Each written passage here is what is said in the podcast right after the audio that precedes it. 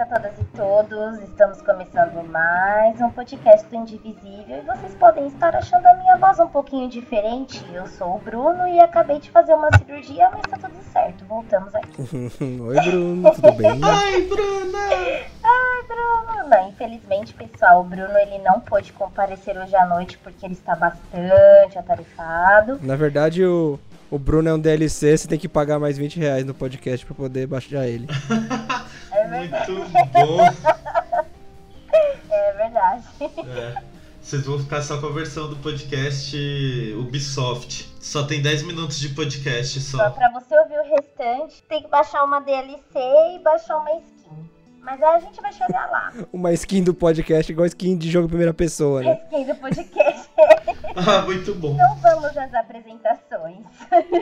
Vamos lá. Como vocês sabem, eu sou a Amanda. E você, senhor Cícero? Eu estou muito, muito, muito bem. E você, Rafa, como você está? Eu tô bem, mas nem tanto assim, vai. Não tá muito, muito. Eu tô bem. Não, eu tô top Nelson, tô feliz de estar aqui com vocês de novo. Top Nelson, nunca perde a graça. Ah, Não, não. É maravilhoso. Bom, pessoal, então vamos lá. Antes de tudo, é aquele preâmbulo de sempre, né, gente? Preâmbulo. É, bonitinho, tadinho. Acadêmico, né, cara? Cara chato do caralho. Antes de eu apresentar o podcast, eu vou pedir pra vocês, por favor, curtirem a nossa página no Facebook, curtirem o nosso Twitter também. Segue a gente lá no Twitter. A gente também tá começando a tocar o Instagram agora. Assinem o nosso feed também, caso você não tenha algum agregador de podcast, pra você ouvir a gente sempre que a gente lançar um episódio novo, beleza? Maravilhoso. Então vamos lá. A gente vai falar sobre monetização nos jogos. É um tema um pouquinho polêmico e a gente gosta de polêmica. O que eu queria então começar puxando com vocês, um assunto bem bacana que eu acho que vai degringolar a partir daí, é exatamente o tipo o tópico principal, que é como funciona no mercado de games essa questão de monetização. Eu, olhando assim sobre monetização nos jogos, eu dei uma pesquisada nos jogos que iniciaram esse tipo de esse tipo de mecânica, sabe? Lá no passado, no início da internet, eu joguei muitos jogos que eram da Level Up. Só que eu não tinha dinheiro pra ficar pagando skin, ficar. é, era mais skin naquela época, né? Não era tão igual hoje. É, eu não manjo. O que, que são os jogos da Level Up? É de internet? Então, eu jogava o- os da Level Up, eu jogava aquele Grand Chase. Ah, tá. Tá ok. Perfect World. Não, Perfect World eu não cheguei a jogar não. Mas eu jogava bastante Brain Chase e aquele outro que até um tempo atrás tinha, que era tipo, eram uns carrinhos. Não, tudo bem, tudo bem. O jogo de carrinho do Level Up. Bom, mas é, nessa época já tipo tinha bastante popu- popularização mesmo de vender skins, essas coisas. O Ragnarok nessa época já tinha uns 4 mil servidores piratas que vendiam equipes também, né? Tipo algumas equipes de melhoria e tal, Uhum. pra quem era um pouco mais mais ligado ao jogo, né? Gunbound, Gunbound. Boa. Gunbound. Eu jogava muito Gunbound. Então, mas aí no- nesses jogos o, a coisa da monetização, o jogo era gratuito. Era free to play. Só que, por exemplo, é, vamos pegar o Gunbound que eu era mais viciada. Uhum. Quando eu parei de jogar Gunbound, ainda não tinha essas questões de conseguir avançar mais no jogo caso você pagasse por isso. Entendeu? Como acontece, por exemplo, hoje com alguns jogos online mais populares. Até onde eu sei, LoL é um deles, né? Não, não. É, é estética, assim, é bem tranquilo. LoL é 100% cosmético. Ah, tá. Porque eu tenho amigos que eles são extremamente viciados e eu vejo eles gastando muito dinheiro, assim, com LoL. Não, então, mas isso que é curioso. LoL a galera gasta muito, Aham. mas a princípio é só cosmético, assim. É difícil ter alguma coisa. Assim, talvez tenha algumas teorias que alguma skin faz um golpe ficar mais escondido e tal. Mas a princípio, teoricamente, é equilibrado, assim, é pra o jogo continuar igual. Então, era a mesma coisa que acontecia com o Gunbound, por exemplo. O Gunbound a gente só tinha algumas skins legaisinhas que faziam com que a gente ficasse mais diferentoso, tivesse um avatar mais diferentoso, Certo. sabe? Mas, é, mas ano retrasado, quando eu tentei jogar, já era um negócio completamente diferente, tava cheio de hack e você percebia que tava morrendo, assim. E tinha muita coisa que você tinha que comprar para você ter uma performance melhor. Porque no passado, quando eu jogava lá com os meus 12 anos, não, não tinha isso, sabe? Uhum. É um negócio meio que se perdeu, assim. É que assim, eu acho que a gente entra muito no âmbito do online. Mas tem muito jogo de plataforma que. É que o online, na verdade, foi só uma expansão de, de o que já era, né, o videogame. A indústria de videogames, ela, sem, ela nasceu já como indústria, né? Tipo, ao contrário, sei lá.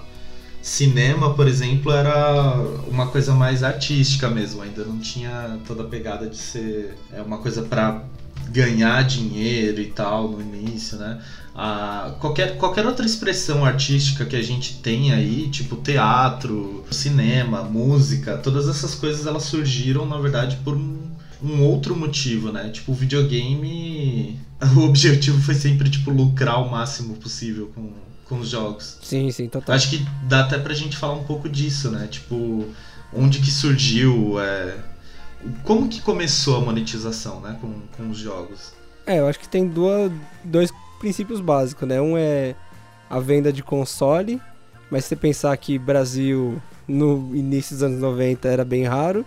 E aí eu acho que o que é mais comum pra a gente começando é arcade, né? Fliperama. Sim, com certeza.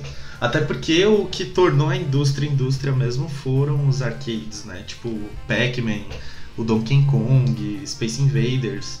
Os primeiros, os primórdios dos jogos, assim, foi tudo tudo gastando ficha, né? Uhum. Inclusive, quando eu ia no fliperama perto da escola, eu me lembro que começou alguma. Eu não me lembro agora exatamente qual que foi a parada, mas eu me lembro que era um negócio muito regulamentado. Dos menores de 18 anos não podem estar no fliperama sem a presença de um maior, alguma coisa assim. Isso na época o dono do fliperama pegava muito no pé, porque às vezes a gente saía da escola que estudava de manhã, no ensino fundamental, ia pro fliperama e a gente era muito viciado em pump. Então a gente ficava a tarde inteira no na Pump. E assim, você via que era lucrativo.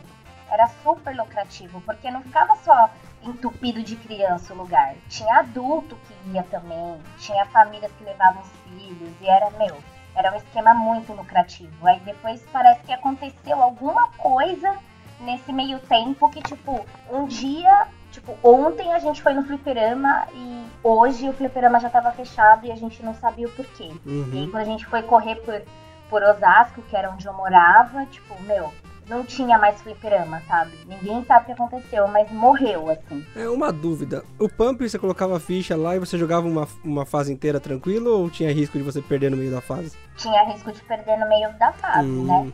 Tá. Só que como a gente era muito viciado... é, nem, nem era uma opção, né?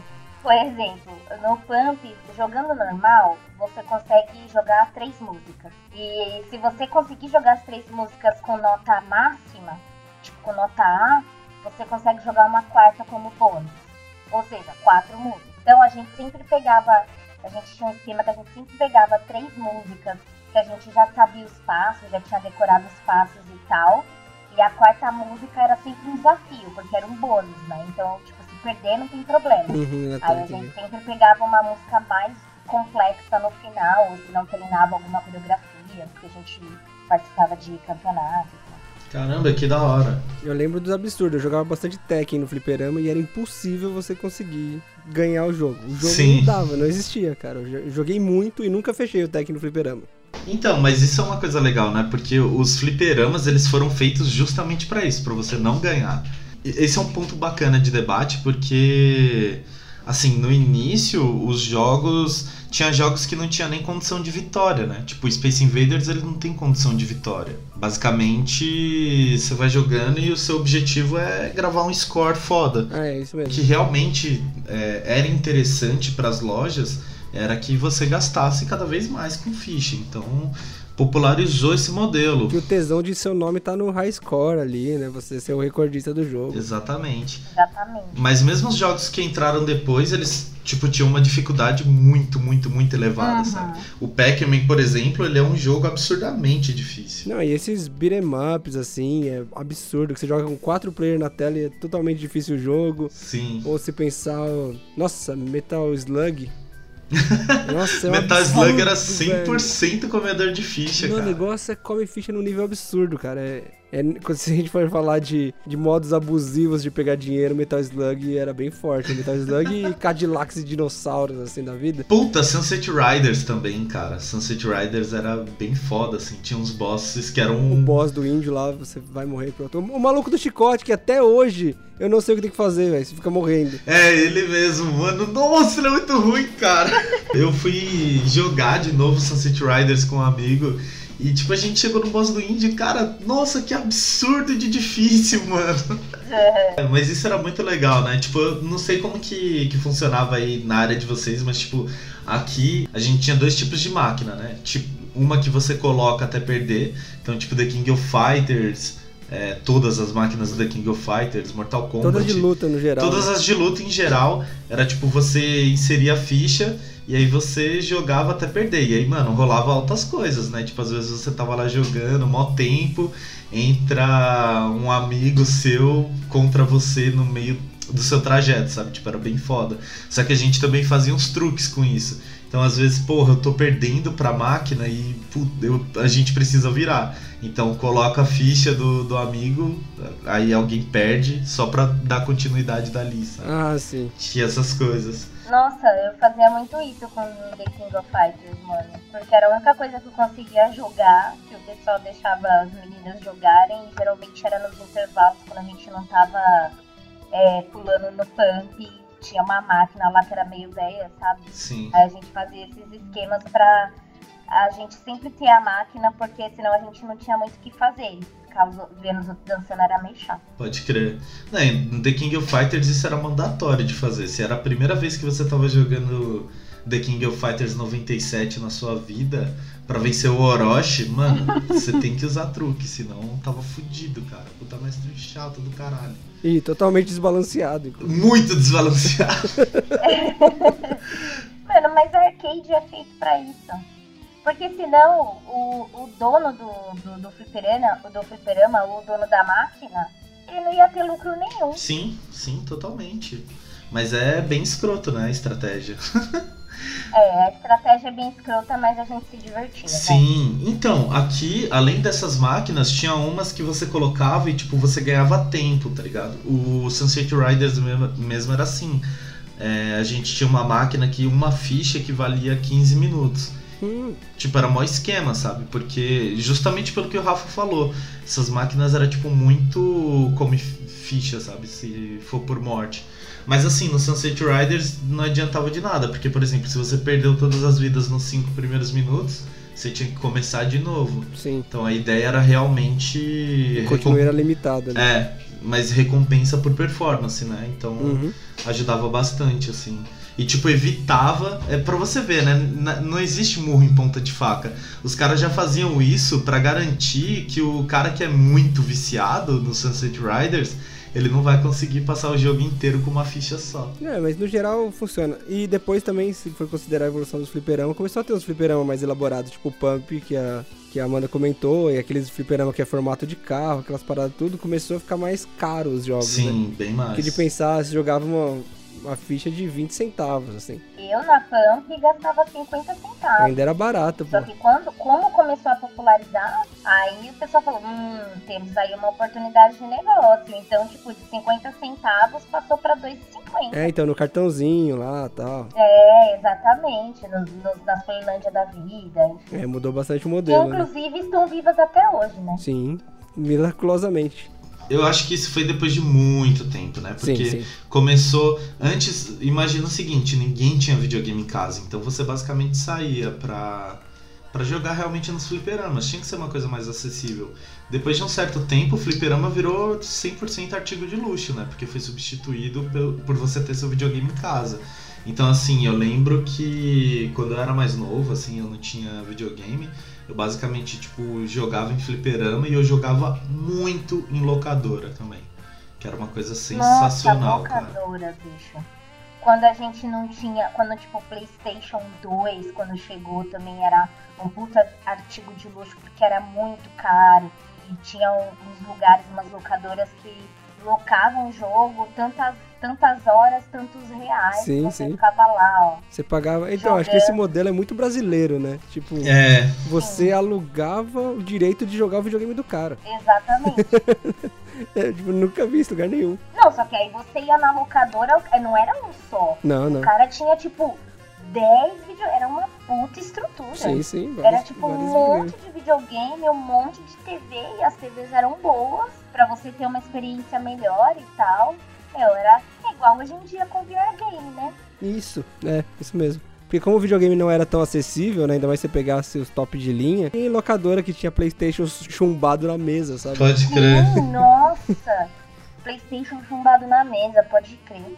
Playstation e tinha uma locadora perto da minha casa que tinha o Xbox 360, só que ele sempre tava vazio. Porque não tinha jogo quase. Agora Playstation era muito difícil você conseguir. Você tinha que chegar cedo porque o pessoal pagava e ficava renovando a hora. Renovando, renovando, renovando, porque tava no meio do jogo. Aí tinha um pessoal também que fazia corujão de, de É, isso mesmo. dentro da locadora, perto lá de casa, não tinha só corujão, corujão de lan house. Sim, mas. Punk, mano. Inclusive Lan House também, mesmo modelo, né? É, É. Só que assim, eu acho que, que as produtoras não, não ganhavam absolutamente nada de dinheiro com isso, né? Era Não. só o cara que pegou o jogo mesmo. Então, assim. Tinha que pensar assim, ó, se o jogo não fosse o pirata, o que provavelmente era, ele vendeu um pro bairro inteiro. é verdade. É. Basicamente isso. Então, assim, é. Locadora meio que não entra muito como um modelo de monetização, né? Não, tipo, os é. arcades eram um modelo de, de monetização, porque, enfim, tinha as máquinas que eram oficiais mesmo dos próprios. é, das próprias empresas que faziam, né? Mas. Sim, sim. Por mais que eles não ganhassem por ficha, eles provavelmente eles vendiam a máquina, né? É, Então, exatamente. Já tinha esse então modelo. A máquina devia ser absurdamente cara. Não, e tinha, e tinha um esquema também de locação de máquina. Isso. Por exemplo, o fliperama perto da minha escola, a gente era mó brother do, do dono, e ele falou que ele locava as máquinas. Por isso que na época ele teve que fazer um reajuste da ficha, porque o aluguel da máquina ficou mais caro. Porque ele queria, tipo, tinha a questão também de manutenção da máquina, né? Se quebrasse o- no aluguel já estava incluso essa manutenção da, da própria empresa. Então, às vezes chegava um carinha lá, tipo, com o uniforme da empresa mesmo, da, da- daquela máquina, pra fazer a manutenção. Então, tipo, era o maior esquema, bicho. Mas também é cada porrada naqueles botões, velho. Pelo amor de Deus, velho. Precisa de manutenção mesmo. Mas aí, quando eu tive condições de comprar um console pra minha casa, eu muito parei de frequentar fliperama.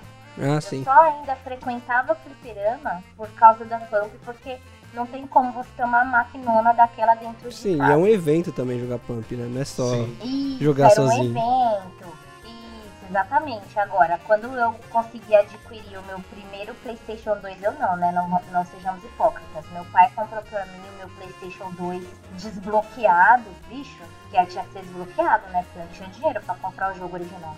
Mas, bicho, aí, aí o bicho começou a pegar.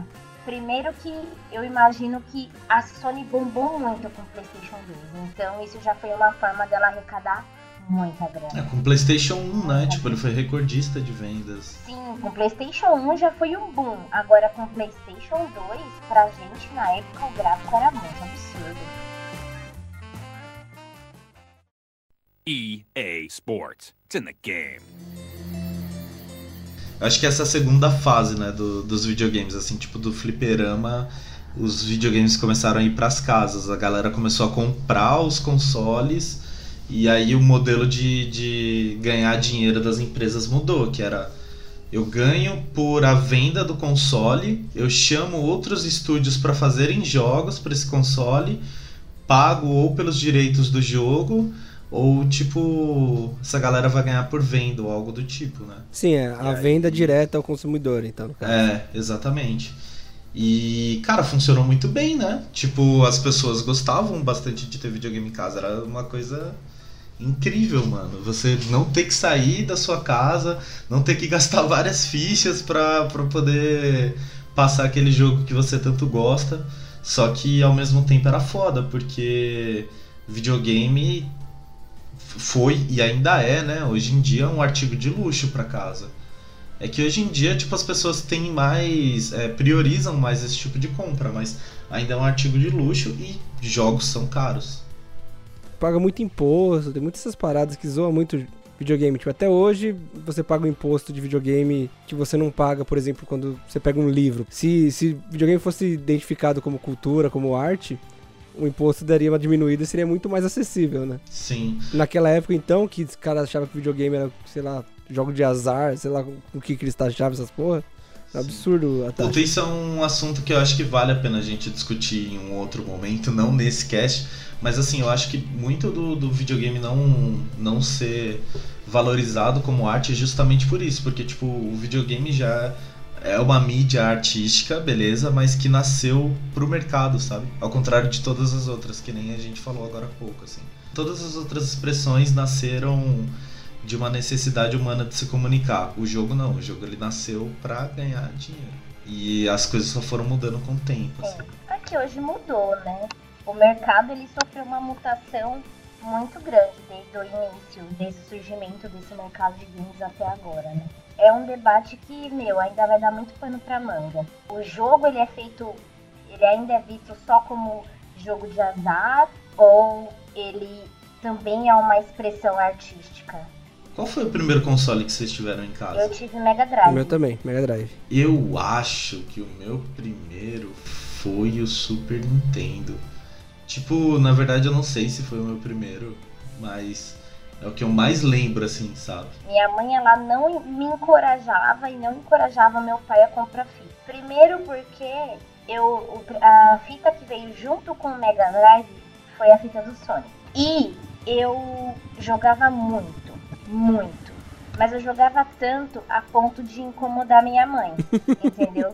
Então ela não encorajou meu pai a comprar novas fitas. Então eu acabei tendo só uma fita, que era a fita do Sonic mesmo. Mas depois meu pai comprou um CD com um apanhado de jogos. é, só que esse CD, já foi um pouco mais pra frente, que era um CD com emulador embutido. E tinha muitos jogos, tinha acho que mais de mil jogos nesse CD. E aí foi que eu comecei a jogar mais, principalmente jogos do próprio Mega Drive. Mas jogos Super Nintendo era o que eu mais jogava, tipo, principalmente aqueles da Disney, sabe? Tinha jogo do Pinóquio, Uhum. do Tarzan, Sim, do total. Aladdin.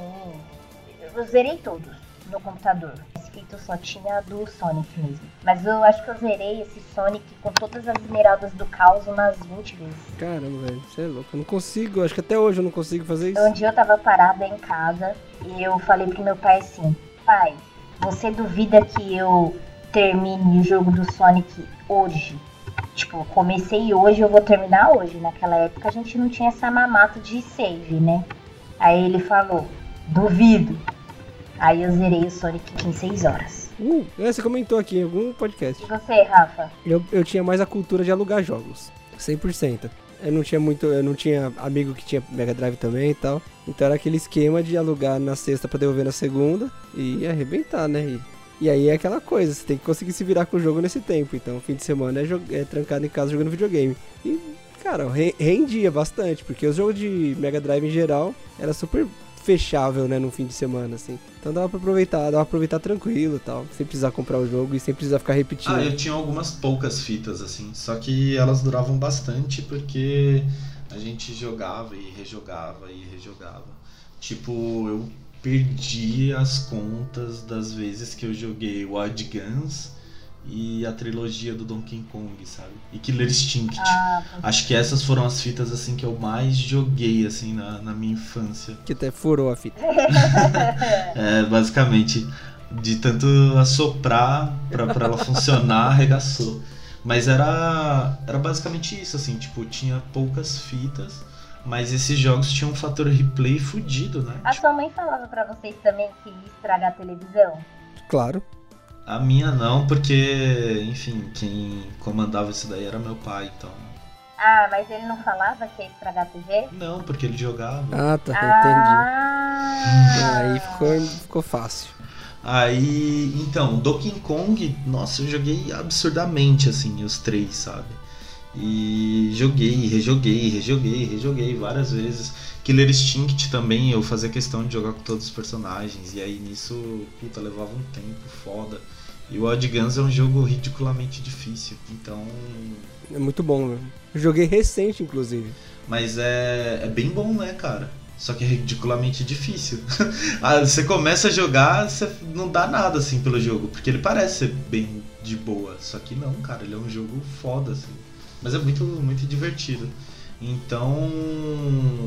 Era basicamente isso. E de vez em quando, assim, é, como a gente tinha essas fitas, a gente emprestava as fitas para outros donos de Nintendo e pegava algumas outras fitas para jogar também. Tinha muito isso de, de emprestar e pegar emprestado, sabe? Que é uma cultura que morreu, né? É, na verdade, eu ainda faço isso com meus amigos com jogos da Steam, sabe? Tipo, ah, não tô jogando, ah, beleza. Aí eles me emprestam o jogo na conta e eu vou lá o jogo ficar disponível na minha conta, eu jogo, mas é aquela coisa. Os dois não podem jogar ao mesmo tempo aquele jogo, sabe? Não, não pode jogar, não pode jogar nenhum jogo ao mesmo tempo. Tipo, se, os, se o seu amigo estiver jogando qualquer jogo, você não pode jogar o jogo dele. Exatamente. Eu gostava bastante de como que era essa cultura antes, porque se você tinha um amigo que tinha o mesmo videogame que você, vocês dois conversavam para tipo um comprar uma fita que queria muito, o outro comprava outra fita, sabe? Hoje em dia não tem muito disso. Tem uma coisa legal também desse, dessa época, que na verdade eu vivi isso recentemente quando a gente pegou o God of War, que eu, que eu dividi com um amigo meu que tem o PlayStation. Aí a gente dividiu, Aí eu peguei o videogame dele emprestado e jogou, eu emprestei, daí eu devolvi o videogame para ele, ele jogou. E esse processo de ficar pegando de um e levando pro outro, sempre rola umas conversas de, aí aí, como é que tá sendo a experiência? Como é que tá, sabe, você, você que viveu a experiência passa pro outro e fica tipo acompanhando onde o outro tá. Isso é bem legal, assim. É, acaba dividindo. E daí passa pro próximo, aí fica dois em cima. E aí, como é que tá? Vai disseminando assim a, as questões, sabe? É bem legal. Quando, quando os jogos começou a ser o, popularizar os jogos de computador, isso foi se perdendo cada vez mais, né, essa troca. Foi aquecendo aquela coisa, aquela coisa individual, assim, sabe? Tipo assim, eu tenho que comprar um jogo, você tem que comprar o um jogo, principalmente com jogos digitais. Quando era só digital, quando começou isso daí, quem começou isso daí acho que foi a Microsoft começou a vender a versão digital dos jogos. É, eu acho que foi a época, né, a geração do Play, do Play 3 e do 360 que começou a popularizar, pegar jogo, jogos digitais, é, veio, veio mais nessa época. Eu acho que a questão é mais, mais de época de, do que de console. Porque aí você já começa a ter a PSN funcional, tá? Antes as, as possibilidades de, de serviço online de jogos era tudo muito precário. Aí na época, daí quando saiu na época do do Play 3 e do Xbox 360 ficou mais estável essa questão de online. É que já tinha antes também, né? Tipo... Então, tinha, mas era meio, meio precário. Tipo, é. sei lá, Dreamcast tinha, mas pelo amor de Deus. Ah, não, mas aí a gente tá falando do, dos consoles mesmo, porque sim, sim. no computador já tinha muito jogo que funcionava no online bem pra caralho, né? Ah, sim, sim, com ah, certeza, sim, verdade. Mas é, quando, quando migrou desse lance do, da mídia física pra entre aspas, mídia digital, para mim, por exemplo, foi um choque. Porque eu, eu já era acostumada a jogar jogo online e geralmente esses jogos online eles eram. A maioria era free to play, né? Então é, eu não, não pagava nada por esses jogos, mas eu sabia que tinha uma infraestrutura por trás, mas eu não me preocupava com isso. Aí eu acho que o primeiro jogo digital que eu comprei, e eu comprei porque eu queria começou com, aquela, com aquele esquema de free sale, sabe? Compra primeiro que você vai ter um conteúdo adicional exclusivo que ninguém tem. E aí, tipo, eu falei, meu, é isso. Eu vou comprar o meu The Sims 3 digital. e foi o primeiro jogo que eu adquiri digital. E, e eu paguei por isso e eu fiquei muito, tipo, como isso funciona. Uhum. Ah, e de questão de online também, teve uma época que começou os jogos por assinatura, né? Que aí eu não tive. Nossa, é verdade. É, eu nunca, nunca joguei. Não sei, alguém de vocês experimentou jogo, jogo por assinatura? Não. World of Warcraft. Ah. Mas eu joguei bem pouco. A Soraya gosta bastante. Mas como é que é? Você paga, você paga a mensalidade do jogo? Uhum. É, no caso do World of Warcraft, se eu não me engano, é, além da, do, da mensalidade, você tem que pagar pelo jogo. Você tipo compra o jogo. Depois você vai pagando a mensalidade dele, se eu não me engano. É. Nossa, tem um amigo que tem um ódio mortal com a Blizzard por causa de, disso aí. Que ele comprou o jogo porque ele queria jogar a campanha single player. Sim. Aí você compra o jogo, você ganha, sei lá, 100 horas online, sabe? Você ganha 100, 100 horas de jogo pra você jogar. Aí ele tava jogando a campanha single player, acabou as 100 horas e não podia mais jogar. É ridículo. Daí ele ficou puto, ele ficou puto e falou: Eu tive que piratear o jogo que eu tenho pra poder jogar sozinho. Sim. Eu nunca vi uma pessoa tão decepcionada com uma empresa quanto isso na minha vida. O cara, o cara não dá mais um centavo pra Blizzard desde que aconteceu isso. Sim. Mas esse é, esse é um modelo interessante de, de falar, de assinatura, porque assim, qual que é, no caso do World of Warcraft, qual que é a promessa da Blizzard? O World of Warcraft é um jogo que já tá aí, tipo, há muito tempo. E ele continua em expansão, sabe? Sim, nossa, é É, impressionante. então, de- o mundo de- do World of Warcraft aumentou muito. Tem muito mais criaturas, muito mais itens pra você craftar e tal. E tipo, cara, é, é absurdo assim a quantidade de coisas que eles colocam, porque Então, mas não justifica cobrar hora online pra jogar offline. né? não, isso beleza, mas é porque o público deles, a- as pessoas que eles querem atingir são outras, né? São as pessoas Sim, que querem realmente se dedicar ao jogo, porque, cara, tem, tem gente de verdade que eu conheço que já tá jogando esse jogo há mais de seis anos, assim, direto, sabe? E se ele entrar com o primeiro char que ele criou lá atrás, ele ainda tem coisa pra fazer no jogo. É absurdo. É, eu, por exemplo, pra mim não me agrada porque eu gosto muito de jogar vários jogos. Eu acho que nunca peguei um jogo assim é, até hoje, né? De todos esses jogos online, não teve nenhum que eu fique visitando, revisitando, revisitando, revisitando o tempo todo. Eu gosto de conhecer outros jogos, mas tem uma galera que tem o perfil de mesmo focar né, em um jogo. E muitos jogos começaram a, a, a permitir isso, né? Permitir esse seu foco no- nos jogos. Então, enfim, eu, eu acho que é um, é um modelo interessante no caso, por exemplo, da Blizzard, porque permite que eles continuem conseguindo a grana para tornar o jogo cada vez melhor para seus jogadores. É funcional. Mas tem outros modelos também, né? Tipo, a gente falando de jogos online, tem os, os famosos jogos pay to win, que cresceram bastante. Principalmente na versão mobile. Sim, sim. É, então, eu acho que o- os jogos mobile, eles herdaram muito do que os jogos online começaram a fazer, né? Desse tipo de coisa. É, no começo, você só pode comprar algumas roupinhas pro seu personagem, alguns equipes bonitinhos, mas, tipo, querendo ou não, é, você coloca também alguns outros itens que vão te dar algumas vantagens para você adquirir outros recursos importantes do jogo mais rápido. Shut up and take my money. Acho que a gente podia entrar aqui então em práticas abusivas de monetização. Tá louco pra reclamar da Tô, tô, do cara. pessoal. Tô. Ah, Não, porque, porque é sempre um bagulho que me deixa, deixa de cara. Porque gente- em algum momento a gente comentou sobre o LoL, que é ok, que é tranquilo. Mas tem tanta coisa que faz umas coisas tão absurdas que, que, que precisa ser dito. cara, nada justifica Marvel vs Capcom. Eu vou morrer e não vou entender por que você tem que comprar o jogo pro console. O jogo é caro pra caramba ainda hoje. Assim, pelo modelo do jogo, é caro. Eu acho caro. E aí, tipo, você só tem um conjunto de, sei lá, 10 personagens. Se você quiser o resto, você tem que comprar o personagem, mano. Eu acho isso muito absurdo. O Killer Instinct também fez isso. Sim, e é muito absurdo, porque, tipo assim, a impressão que eu tenho é que, assim, o jogo todinho já tá pronto. Só que aí os caras, eles separam o jogo em vários pedacinhos e falam assim, ó, a gente vai vender o jogo pra você, mas se você quiser jogar com o Superman, vai ter que pagar. Sabe, mano, isso é ridículo. Tem, teve um que eu joguei que era tipo. Ele é tipo o Smash que era da Sony na época do Play 3. Era All Star, PlayStation All Star, alguma coisa assim. O jogo vinha com, tipo, quatro slots de boneco em, em volta, assim. e, tipo, já tá no CD, já tá no disco, assim, sabe? Só que você tem que pagar pra desbloquear. É, é muito absurdo, porque foi lançado junto com o CD, já tá no CD o boneco, você tem que pagar pra comprar extra, mano. Então, exatamente. A mesma coisa acontece também com.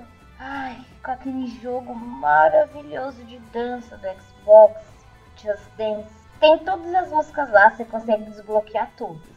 Mas aí, se você já jogou o jogo inteirinho, você compra mais música. Mano, mas as músicas mais legais você tem que comprar, sabe? Tipo, as músicas mais da hora você tem que comprar pra dançar. Sei lá, sabe? Eu acho que eu cansei dessa coreografia, mas eu gosto muito dessa música. E você pode comprar outras coreografias. Tipo, mano, eu comprei o jogo, sabe? Foi caro. Por que, que você tá fazendo isso comigo, caramba? Mas aí, vocês acham esse tipo de, de prática abusiva, assim? Porque, por exemplo, no, no caso do Just Dance, é, eles ofertaram um jogo completo, né, em tese. Deve ter um, uma playlist gigante, assim, já inicial, né? Por exemplo, é muito difícil, agora a gente falando dos dois lados, né? O mercado de jogos, ele é um mercado muito complicado, porque, um, tem muita pirataria ainda. Dois, os jogos são caros de serem produzidos, né? Eu, tipo, eu tenho uma equipe gigantesca para fazer jogos é, desse tamanho. E não é fácil, né? Manter a qualidade, manter periodicidade. Tipo, o Just Dance sai um por ano também. Então. É, sim. Não é lá tão simples fazer um jogo desse e tal, né? Manter a estrutura e tem o um estúdio e, enfim, muitas bocas para alimentar. É, além da venda dos jogos, essa galera tenta ver uma outra maneira de, de, de manter. Até porque, por exemplo, ó, vendas de jogos em geral são as duas primeiras semanas, assim, que são as, as decisivas, né? para saber se o jogo vai lucrar ou não. Ah, sim. E, cara, o jogo foi lançado, acabou ali. O lucro dele acabou daquele, naquele momento, assim. É, com a venda dele acabou. Sim, sim. É, cinema, por exemplo, tem um puta custo de produção. Só que aí você primeiro lança no cinema, aí tem aquele mês inteiro de arrecadação absurdo. E aí depois ele sai no DVD você tem os direitos por imagem, que, puta, começa a patentear uma caralhada de, de, de produto, né? Cinema é foda, cara. Cinema movimenta muita grana, assim. É, jogo, por exemplo, só quem é desse nicho, assim, que é muito apaixonado por jogo, é que vai comprar os produtos dos jogos, né? Mas, tipo, o McDonald's não fica fazendo brinde de jogo o tempo todo, saca? De cada jogo que lança. E ainda há, há, aquelas teorias de que os 60 dólares não sustenta mais um jogo. É, né? então. Tipo, o preço tá congelado em 60 faz muito tempo, mas já não tá. Tipo, a inflação já bateu, já que não segura mais esses, esses 60 dólares para manter uma empresa fazendo o jogo. Exato. Tendo isso em vista, vocês acham que é abusiva a maneira como o pessoal cobra? Então, depende muito da situação. Por exemplo, se o jogo fica soando incompleto quando você compra ele, é um absurdo. Eu, eu acho que que é inválido. Mas, por exemplo, o Just Dance, por mais que, que seja estranho, eu acho ok que você cobre por umas músicas extras, desde que sem ela o jogo ainda não, não soe incompleto, entendeu? Eu acho que essa que é a maior questão. Você tá comprando um jogo, você tem que considerar que o jogo que você comprou é um jogo. Ele tem que funcionar por si só, né? Então, você vender jogo de luta faltando boneco, ainda mais se a, se a quantidade de, de bonecos possíveis não for, não for justa, não for dinâmica, você tá dando um produto incompleto de cara para te cobrar coisa extra depois. Aí eu acho, eu acho errado. Se o jogo propõe em DLC ou em coisas que você comprar alguma coisa extra, sabe? Ao invés de você boicotar o jogo original, você dá alguma coisa a mais, eu acho que é justo. Então, uma música extra de Guitar Hero ou de, de Just Dance, eu acho ok, desde que a experiência original esteja garantida, entendeu? Você acha então que tipo modelo de expansão e DLC, por exemplo, super ok? Eu acho ok. Por exemplo, você jogar, eh, sei lá, eu joguei poucas DLC, mas o DLC do Last of Us, o último que eu joguei. Então, o Last of Us tá lá, cara, independente dele. E a história dele tá completa, independente do DLC. E o DLC é uma história completa por si, sabe? Eles é, o DLC completa a, a história original, mas você não depende do DLC para que a história original faça algum sentido, entendeu? Eu acho que é aí um exemplo bem justo que consegui pegar aqui.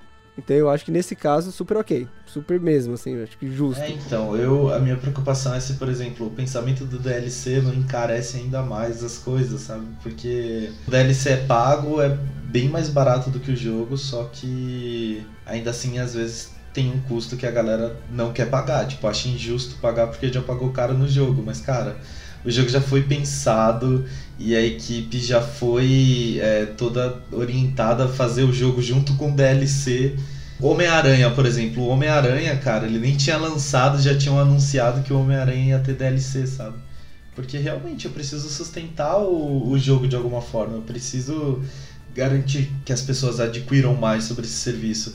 E é foda, né? E, é, esse tipo de, de prática tá eu acho que de certa forma consome a indústria, porque imagina que os estúdios têm que se preocupar bastante com isso. Você pensar que tem gente que em vez de fazer DLC, vai lá e faz o jogo e coloca um número 2 na frente, só que é o mesmo jogo com alguma coisinha diferente, que a continuação é o anterior. Eu, eu colocaria todos Assassin's Creed nesse bolo. Battlefield, é, Assassin's Creed. todos Assassin's Creed, todos Call of Duty, FIFA e jogo de esporte. Sabe que todo ano sai um que só mudou o nome dos jogadores e balanceou um pouquinho ali, mas que não muda muita coisa. Claro que se você pegar do FIFA 98 pro 2005 tem muita diferença, mas do 98 pro 99 é é ridícula a diferença, sabe? Mas é essa, essa lógica também, é um tipo de coisa que eu acho que é uma cobrança meio pesada, assim, desnecessária. É, mas aí a gente já tá falando de capitalismo, né? Não tem como fugir dele. Sim, sim, não, não tem como fugir.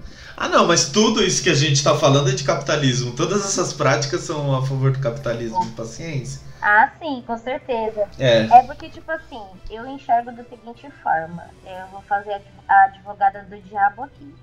Por exemplo, a gente sabe que a indústria de jogos precisa sobreviver, assim como qualquer outra indústria, porque a gente sabe que tem boca para alimentar, a gente tem essa consciência.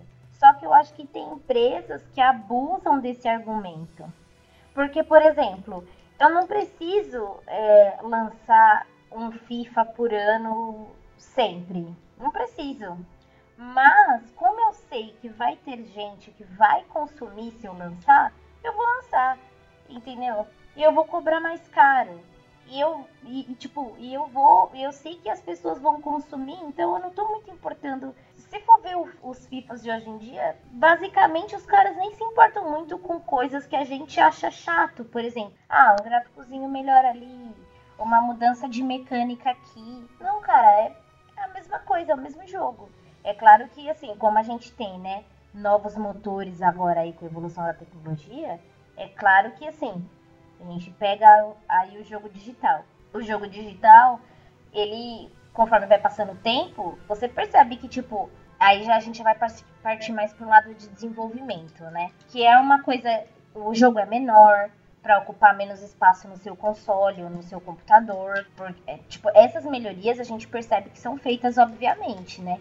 Porque isso até pensando também no próprio, no próprio consumidor, porque, tipo assim, se eu faço um jogo mais otimizado, com menos bug e menor, o meu consumidor vai ter mais espaço no console ou mais espaço no computador para comprar mais jogo. Então uma coisa leva a outra. É puro capitalismo, bicho. É, tem outro modelo que eu acho muito, muito embaçado, que é o de, sei lá, o reutilizar o mesmo jogo, sabe? Por exemplo, sei lá, sai o Play 4 e lança Last of Us do Play 4. Aí a gente falou do Wild Guns. Wild Guns no Play 4. Aí o Wild Guns no Play 4 custa 60 reais. Sabe, é um jogo que você já tem, já teria acesso, é um jogo barato, que os caras não mudam nada e cobram o preço de jogo novo. Eu não, eu pistolo muito com essas coisas, cara. Porque é, eles não cobram o preço justo, eles, eles cobram o preço novo, sabe? Porque o Last of Us Play 4 é um remaster, mas é o mesmo jogo, cara. Não é o mesmo trabalho fazer um remaster do que fazer o jogo, pelo amor de Deus. Aí os caras cobram o preço que saía mais caro do que era o jogo de Play 3. Que nem, se você pegar o, o Shadow of Colossus saiu agora, beleza, os caras refizeram o jogo. Então os caras tiveram todo o trabalho da produção do jogo de novo. Então eu acho justo que você cobre um preço de jogo novo. Agora, os HD Remake. Nossa, o, Play, o Resident Evil 4, mano, quantas versões não tem de HD Remake com, sei lá, véio, com uma skin diferente, alguma coisa assim, que cada vez você vê o jogo com o preço inteiro de novo. A indústria, como qualquer outra, apesar de ser uma indústria de entretenimento bastante bacaninha, é uma indústria que é sangue nos olhos como qualquer outra. O primeiro impulso é ganhar dinheiro. Então, os caras eles vão aproveitar e, tipo assim, seca o suor com a toalhinha, mas precisa secar mais suor, então torce a toalhinha até tentar ficar seca de novo. Tipo, eles espremem ao máximo todos os jogos para conseguirem tirar o máximo de lucro possível. E uma coisa que o Cício falou que é muito que eu achei muito top, a comparação é com essa questão do cinema, mano. Tipo assim, a gente sabe que ainda tem muita pirataria, a gente sabe que a galera que não vai no cinema assistir provavelmente vai procurar meios alternativos de assistir isso depois. Então o cinema é, é a estreia no cinema é o principal meio de arrecadação. Igual o jogo na estreia. Agora, tem jogos que o estúdio sabe que o jogo é bom e não abaixa o preço de jeito nenhum. Isso eu também acho foda. Tipo, meu, tem muito jogo que é super antigo e até hoje ainda custa, pra nós, custa tipo 100 reais, 180 reais, sabe? Que é o mesmo preço de lançamento. Skyrim ainda é caro pra caralho, o, o remasterizado. Nossa senhora. É, então, não, quando saiu o Skyrim, ele, ele tava um preço ok, mas quando saiu o remaster, eles, eles não deixam mais você comprar o Skyrim antigo. Sim. E você tem que comprar um Skyrim no preço absurdo agora. Que é mais, talvez mais caro do que quando saiu. Porque ele é HD agora, sei lá. E, tipo, muito, muito, muito caro, cara. Muito, nossa. Considerando ainda mais da época que ele é.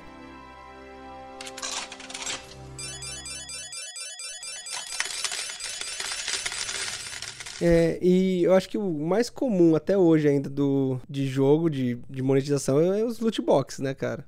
O que vocês acham sobre loot box? É foda colocar loot box porque virou praticamente uma mecânica do jogo, né? Tipo, não é uma, uma coisa opcional, é uma mecânica do jogo, quando utilizada da maneira abusiva que usaram, né? É, virou polêmica no ano passado, foi um ano muito caótico de loot boxes, mas assim. É, então, a polêmica do ano passado eu achei que foi bem positiva. É, então, eu, eu acho também, só que eu. Ah, não sei, cara. Ao mesmo tempo, assim, eu. Eu entendo por que, que as empresas fizeram, eu acho errado da maneira que foi feito, assim. Eu acho errado o jogador depender de loot boxes para crescer. Mas assim, se fosse realmente uma coisa extra, beleza, sabe? É que nem você ir na banca e comprar um pacote de figurinha. Você não sabe Uhum. como que você vai completar seu álbum. A não ser que seja aquelas figurinhas que você ganha uma bicicleta se você completar direitinho. Ah, eu já ganhei Tupperware. Caramba, temos um vitorioso aí. Eu já ganhei Tupperware. Caramba. Então, assim, se você pensar, o que deu, deu aquela polêmica foi no Middle-earth lá, o Shadow of War, né? Uhum. Mas é porque o jogo você dependia de comprar umas loot box pra evoluir, pra poder evoluir seu boneco, assim, era tipo... Se você Sim. tentasse fazer isso e, e, e o- esse e o do Star Wars lá, né, o Battlefront, Isso. que, que ah não, os caras falaram, você pode conseguir jogando, mas aí você pegasse pra fazer o cálculo era um absurdo. É igual eu Sim. eu com o Rainbow Six jogando na conta que eu comprei o Starter Edition e é totalmente absurdo pra eu conseguir comprar um, um, um operador no jogo, um boneco no jogo. Tipo, comprando a versão iniciante, você não consegue pegar os, os jogadores. Simples assim. É muito forçado, sabe? Você se vê obrigado a, se você quiser jogar, você tem que comprar. Ou dedicar sua vida a esse jogo. Você tem duas opções. Você compra, ou você dedica a sua vida. E aí entra nos mais comuns hoje, que sei lá, se pensar, o, o LoL tem um pouco de loot box, mas não é tanto, mas o Overwatch tem bastante, né? Só que são. Entra naquele ponto, é, a gente tá falando de coisas estéticas, né? Então você pega um loot box pra você comprar uma skin do seu boneco. Se você conseguiu ou não, tanto faz né, pra sua evolução no jogo.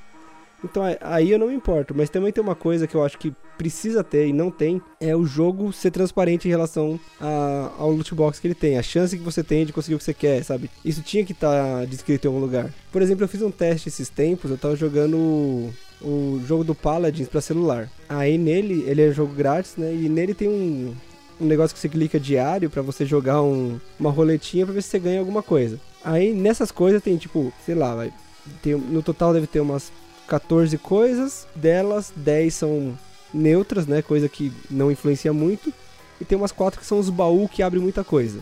Aí todo dia eu tava apertando a roleta e quando da- dava resultado eu tirei um print da tela. Aí, esse dia eu parei pra olhar, eu tava com quase 100 print e nenhuma vez caiu um desses quatro baús. Ou seja, é, sei lá, são 14, é, são 4 em 14, então vai, um terço de chance, mais ou menos, nunca caiu, sabe? Então não é um terço. Teoricamente é uma em três deveria cair um desses. Que absurdo. É um absurdo, cara, mas eu tenho todos os prints aqui, dá pra ver certinho. Não, eu acredito, mas é, continua sendo absurdo. Não, então não faz sentido nenhum, cara. Então você percebe que os caras fingem que tem um handle que não existe. Aí, sei lá, o jogo deveria ser transparente em relação a isso, sabe? Tipo, sei lá, escre- escrever 1% de chance de cair aqui, sabe? Tanto que uma das grandes polêmicas do Shadow of War que aconteceu, que fizeram, a comunidade fez e eu achei genial, foi categorizar como gambling, né? Colocar como jogo de aposta. Então foi maravilhoso. A comunidade colocou como gambling e e acabou ficando marcado o jogo como um jogo de azar. Porque no fim das contas é isso. Se você quiser jogar Shadow of War, é um jogo de azar, é igual você jogar roleta. É assim que você vai conseguir ganhar seus, seus prêmios e seus, seus melhorias no jogo. Então, quando eu falo de, de abusivo, isso é extremamente abusivo, cara. Você precisa apostar pra um jogo que você já comprou, sabe? É, muita coisa, cara. É muito pesado. Em geral, assim, de todas essas coisas que a gente tá falando, a única coisa que eu acho foda de, de monetização, e eu acho que, que esse é o meu maior ponto, assim, eu. Né, vocês sabem, né? Eu, além de, de falar bastante sobre jogos, eu ainda quero em algum momento estar tá nessa indústria. Então, eu tento sempre ponderar, assim, entender também o lado do, dos estúdios. Tem algumas práticas que eu considero abusivas mas algumas outras assim eu entendo qual que foi a intenção, por mais que tenha sido meio cagada. Qual que é o maior problema para mim monetização?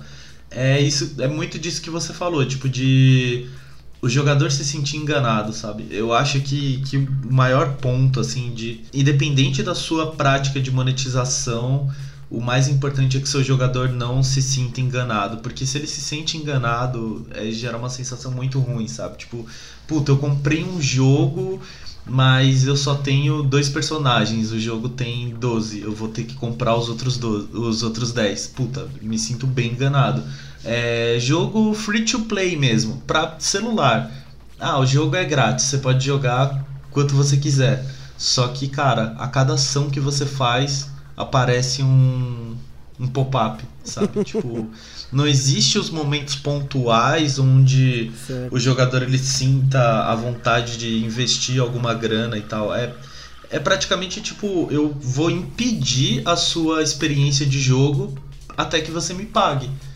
A mesma coisa quando o DLC que vem do jogo, parece que tipo o DLC ele não é um complemento ao jogo, mas ele é uma maneira de deixar o jogo completo, sabe? Sim, sim. E muitas vezes a comunidade pede, cara. Tipo, eu sigo a Mora no, nas redes sociais, assim. Mano, qualquer coisa que ela posta, a galera fala: E aí, vai ter DLC de Celeste?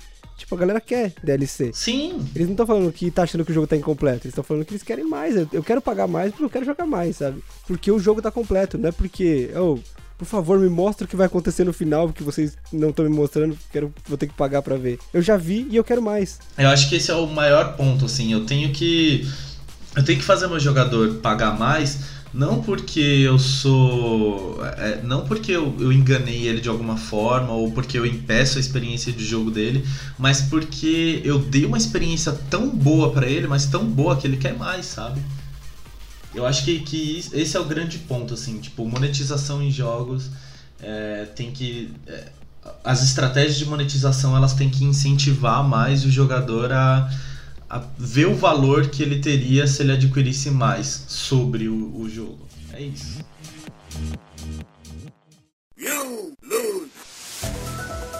Oh, eu separei um top 3 aqui de coisas de microtransação e coisas que vale que me deixou de cara. Vamos lá. Tem um do, da EA que chama Dungeon Keeper, né? Que quando eu tava pesquisando eu vi isso aqui eu fiquei, nossa, indignado. Que é tipo assim, nesse jogo você precisa fazer os dungeons, né? Tipo, você é um, um mestre que você faz seus, seus, seus dungeons, né? Você faz aí seu, seu lugar, sua, sua, sua tela com as suas armadilhas. Aí para você fazer a sua fase lá, você tem que terraplanar um lugar, né? Um, uma caverna que seja. Aí você, é, tipo, é extremamente demorado para você fazer isso. Sei lá, você faz um, um quadradinho assim, daí escreve, ah, próximo quadradinho aqui você pode quebrar daqui a uma hora. Aí você tem a opção de esperar, mas para você fazer um, uma fase ideal é absurdo o tempo de espera, ou você pode pagar. Então o jogo, o jogo, tipo, totalmente te força, ah, você tem que pagar para você continuar fazendo tela, senão você não vai jogar, cara, sinto muito. Ou você tem que ficar indo de uma em uma hora fazer cada quadrado, sabe? Aí o que eu achei mais incrível disso aí é que ele é um jogo de, de celular, né? De Google Play, assim. Aí lá, no, quando você põe no jogo, ele, ele pede para você... Ô, oh, por favor, é, coloca o, a pontuação de estrelas no jogo, né? Aí quando você clica de 1 até 4 estrelas, o, o jogo te re, redireciona pro FAQ do, da EA. E quando você coloca 5, ele te manda pra Google. Né? Então o jogo em geral tem cinco estrelas porque eles forçam todo mundo a colocar cinco, porque de 1 até 4 ele não manda pra, pra página da Play Store. Incrível. É maravilhoso, né? Maravilhoso. É uma Puta técnica. Agora É, um, bem de filha da puta. um que é maravilhoso. Esse aqui, esse aqui é difícil falar sem rir, e não tem como, cara, porque é um absurdo.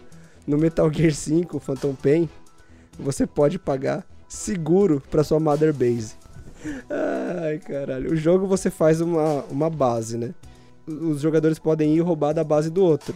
E aí, se você pagar e o preço ia de 1 dólar a 50 dólares, você, você tinha seguro da sua base. Então, se alguém fosse lá e roubasse, quando você voltasse, suas coisas estariam lá ainda, entendeu? Ah, entendi. Então você pode pagar pra ter seguro, né? Não é seus, seus soldados que vão cuidar da sua base, né, velho? É o seguro. Sensacional. essa foi a Simulação coisa- de mecânica da vida Essa real. coisa é mais bem cara de pau que eu já vi. Muito cara de pau. Nossa, mano, que bosta, mano. Eu não consigo crer num bagulho desse. Não, eu queria dar um soco em cada um que comprou isso. Ah, mas se tá à venda, mano, se tá à venda, tem, tem quem consome. Sim, exatamente Isso essa que é o questão. pior. Nossa, eu de cair o cu. Isso que é o pior. Agora, falando desses negócios de, de pagar e tal, o jogo, quando ele tem um tempo pra você construir, mano, o primeiro jogo que eu tive contato com isso, e na época eu me lembro que foi extremamente inovador, é que o Orkut tinha aquele café mania, tá ligado? E aquela fazendinha. A Fazendinha Feliz, cara, isso eu lembro que eu jogava. Nossa, mano. Fazendinha feliz eu não jogava não, que eu achava chato. Agora, café mania, bicho. Mano, sem zoeira, eu acho que no café mania eu acho que eu gastei uns 50 reais. Naquela época era muito dinheiro. Então, eu não gastei nem um real, mas eu gastei umas 200 horas. Nossa, eu gastei muito tempo. Tipo, ia, ia construir meu, meu, meu café, minha cafeteriazinha lá pra deixar bonitinha e tal. E, meu, era horas pro negócio ficar pronto. Eu não tinha paciência, aí eu acabava, tipo, comprando moedinha pra fazer o negócio ir mais, mais rápido. Sabe o que eu acho engraçado desses jogos, assim? Sei lá, tipo, quando eu penso no GTA também, o GTA, você pode pagar, sei lá, 100 reais e ganhar 2 bilhões de dinheiro do jogo.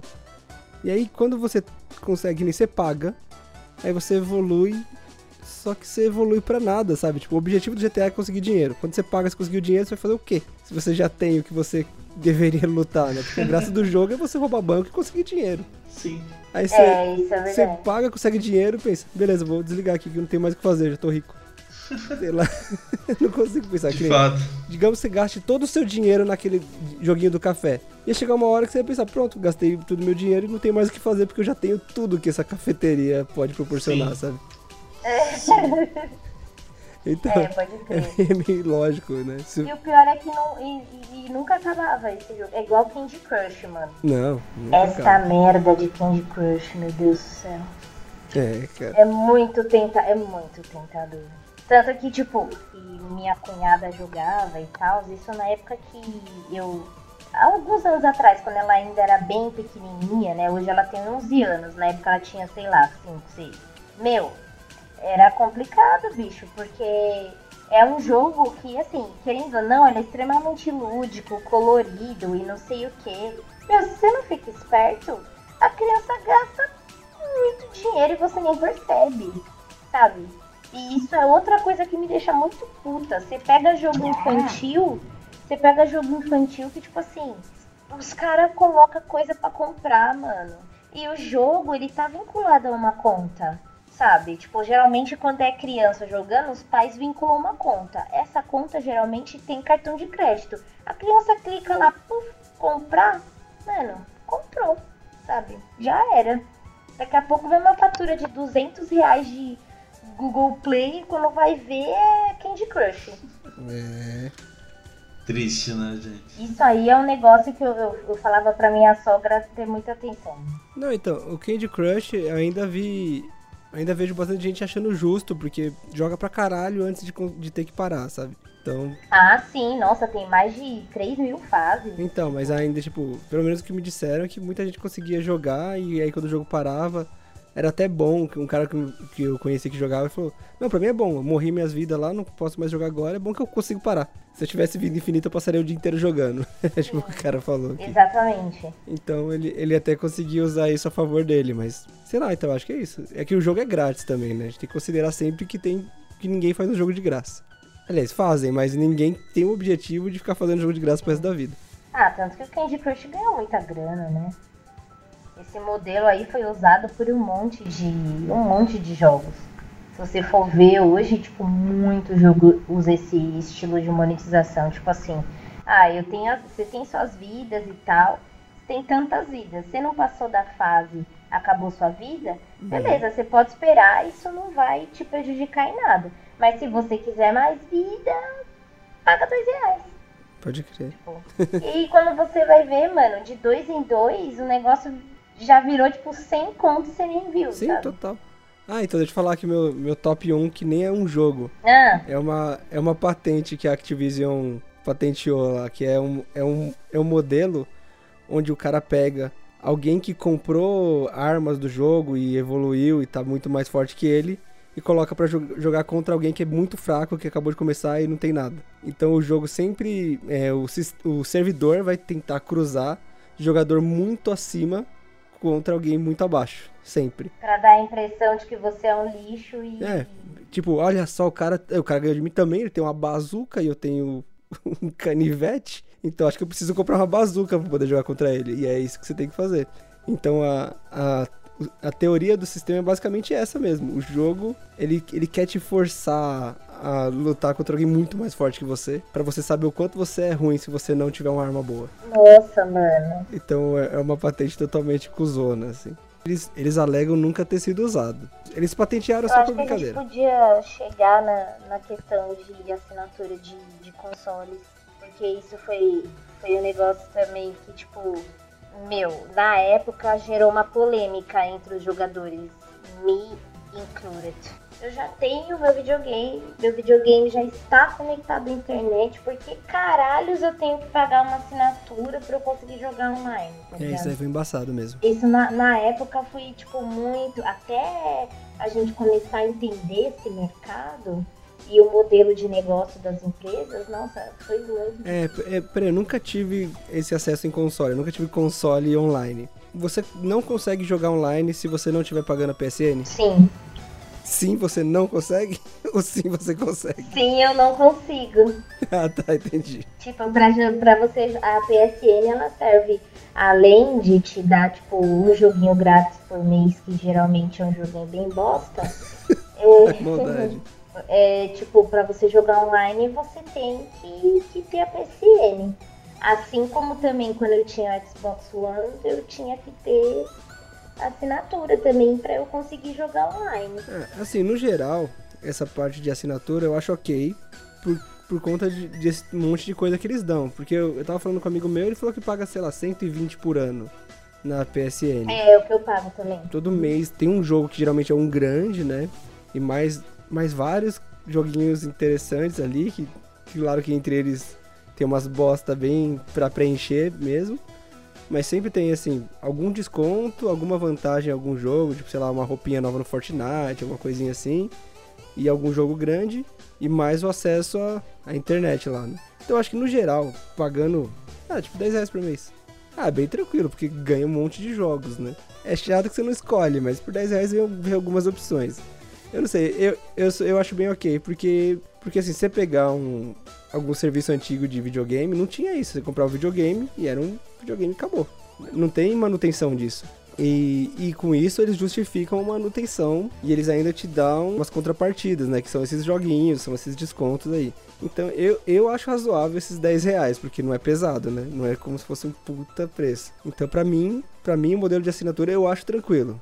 Mas eu falo isso sem pagar, porque eu não tenho, eu não tenho console. Mas pagaria. Eu pagaria tranquilo. É, então eu, eu também acho um modelo justo assim de monetização e acho inclusive que provavelmente é o que vai daqui a, a pouco tempo, curto prazo mesmo, vai ser um modelo que vai vai conseguir mostrar o seu valor e provavelmente vai ser o próximo passo para a gente não ter esses problemas aí de estúdios fechando e essas coisas. Eu Ah, acho que, que é o passo mesmo para monetizar os jogos de uma maneira legal para todo mundo. Assim, tem o, o ID da Microsoft lá que eles estão fazendo para jogos indie e tal, que que aí e aí começa, tipo, apesar de parecer uma solução também pode ser um problema, né? Porque tem muita empresa fazendo a mesma coisa. E aí, sei lá, por exemplo, quando você pensava antes na Netflix, tinha tudo na Netflix. Agora, ho- hoje você parar pra pensar, começou a separar e tem várias Netflix, né? Tipo, tem a Netflix da HBO, a Netflix da Fox, cada canal tem uma. E aí o que era uma solução passou a virar uma coisa que você tem que ficar escolhendo agora, né? É, mais ou menos também, porque os serviços ainda continuam sendo extremamente acessíveis. Então, assim, se você assinar Netflix e da HBO, por exemplo, ainda dá menos do que comprar um filme no mês, um filme lançamento.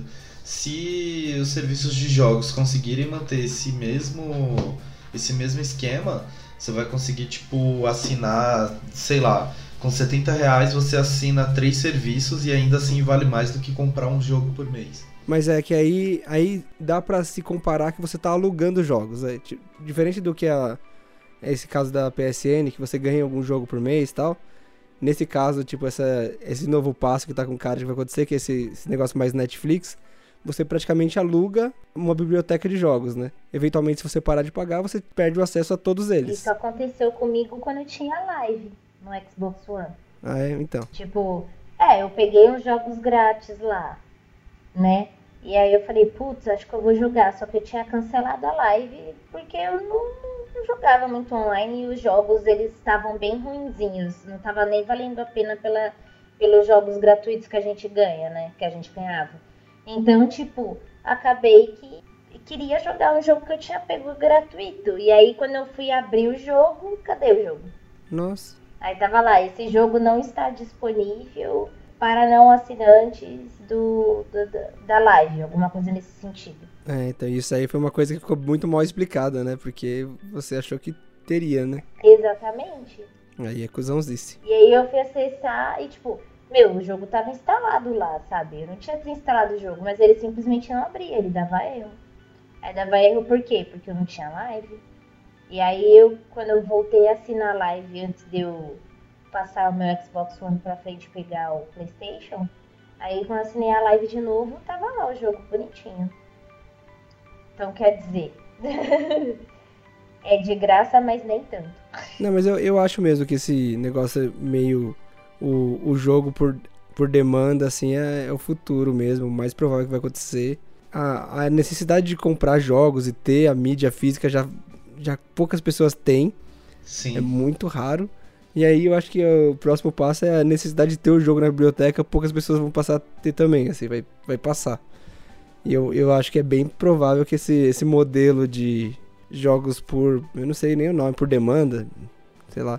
Parece que é o que é o mais provável que, que seja o que vai se, se fortalecer daqui pra frente. É, né? só existem dois desafios aí no meio do caminho. Um é títulos exclusivos e dois são os lançamentos, porque realmente lançamento no mundo dos jogos tem um tem um poder muito grande, né, cara? As pessoas realmente querem bastante comprar jogos de lançamento e ter alguma maneira de, por exemplo, colocar dois a três lançamentos por mês é, em um esquema de assinatura, mesmo que seja uma assinatura premium, talvez seja o caminho.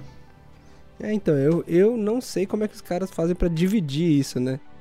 Tipo, você pega uma assinatura de um cara de 10 dólares e você tem que dividir isso em todos os estúdios que você tá compartilhando ali. Como- nossa, não faço ideia de como os caras têm essa logística. Mas alguma maneira deve ter, gente. Com certeza. porque É, se existe, alguém tá ganhando com isso. E se os estúdios ainda estão de pé, se a Netflix consegue, então o resto vai conseguir também. eu acho que esse é o caminho mesmo. Jogo por demanda, eu concordo com o Rafa. Só que eu vou mais além. Eu acho que, tipo, jogos, pelo menos. Mas isso já é um problema, acho que, do Brasil, sabe? Eles deveriam ser mais acessíveis. É, o jogo sendo mais acessível, o jogador vai querer comprar mais. O jogador comprando mais, todo mundo ganha. Então, independente se for, tipo, é, ou jogo por demanda ou jogo físico, mas eu acho que aqui a tributação em cima dos jogos deveria ser bem menor. Sim, eu acho que isso já resolveria muita coisa. Todo mundo ia sair ganhando, as empresas de jogos iam sair ganhando, nós consumidores também íamos sair ganhando. Tipo, todo mundo ia sair ganhando, bicho. É só questão de sentar e conversar que a gente consiga, tipo, ter jogos mais acessíveis, sabe? Homem-Aranha 290 reais, tá ligado? Mano, 290 reais é muito dinheiro. É muito dinheiro. Uhum. Tudo bem, é lançamento, mas é muito dinheiro. Muito dinheiro, cara. É, muito... é desproporcional, né, cara? Tipo, é um terço do salário mínimo, sabe? É, então, bicho. Só o jogo, né? Sem considerar tudo o resto. Exatamente. Sem considerar, por exemplo, o serviço de internet, sem considerar o videogame, todo acessório, tudo, até a energia elétrica envolvida, mas 300 reais é um terço do salário mínimo, você deixa totalmente distante da, da realidade da maioria das pessoas. Assim. Exatamente. Mas o meu, o meu veredito, é, eu acho que eu mantenho aquilo que eu falei. Eu acho que o jogo tem direito, é bom, é bom que cobre mesmo, mas o jogo não pode impedir o jogador de jogar. Né? Você não pode punir uma pessoa que está comprando o seu jogo. E eu acho que o que falta principalmente é transparência em relação a isso, sabe? O jogo precisa te avisar que você precisa comprar mais coisa dentro do jogo para poder jogar ele. Porque todo mundo que compra um jogo pensa que comprou o jogo inteiro. Né? Ninguém que comprou o Battlefront achou que ele teria que trabalhar para jogar o jogo. Você tem que trabalhar 8 horas por dia para você poder abrir o Darth Vader. Tipo, ninguém, sabe, não estava escrito em lugar nenhum isso. Então o jogo é. Ele precisa ser mais transparente nessas questões, se ele, se ele quiser arriscar uma parada assim. Ou vende o jogo inteiro e tenta adicionar complementos pro jogo. Que seja skin, que seja música, que seja o que for, mas desde que não altere, desde que não boicote a experiência original. Você tem um jogo aí na sua frente, né? Exatamente. Concordo e assino embaixo.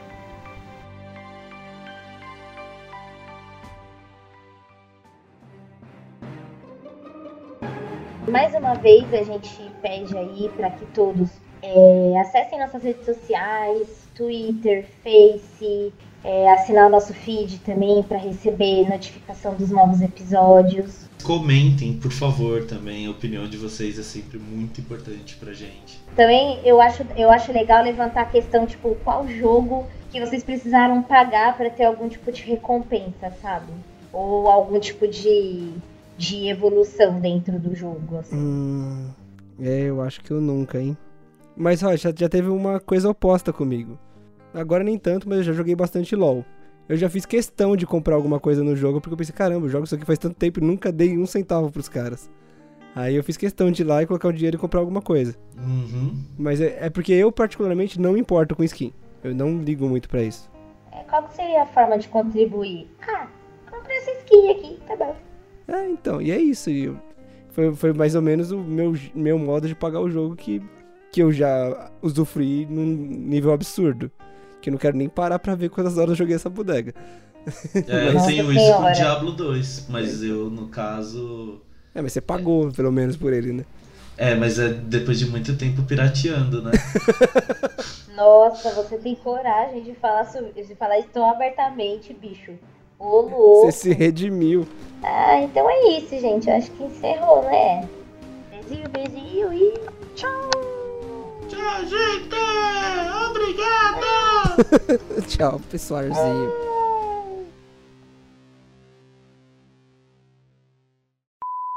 Esse dia eu tava pensando o que vai acontecer um dia que a gente entrevistar um Rodolfo. assim.